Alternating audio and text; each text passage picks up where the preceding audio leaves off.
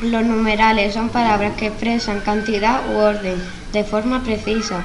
Pueden ser cardinales y ordinales. Cardinales 1, 2, 3, 4 y ordinales primero, segundo y tercero. Los indefinidos son palabras que expresan cantidad de forma imprecisa. Demasiado, poco, muchos.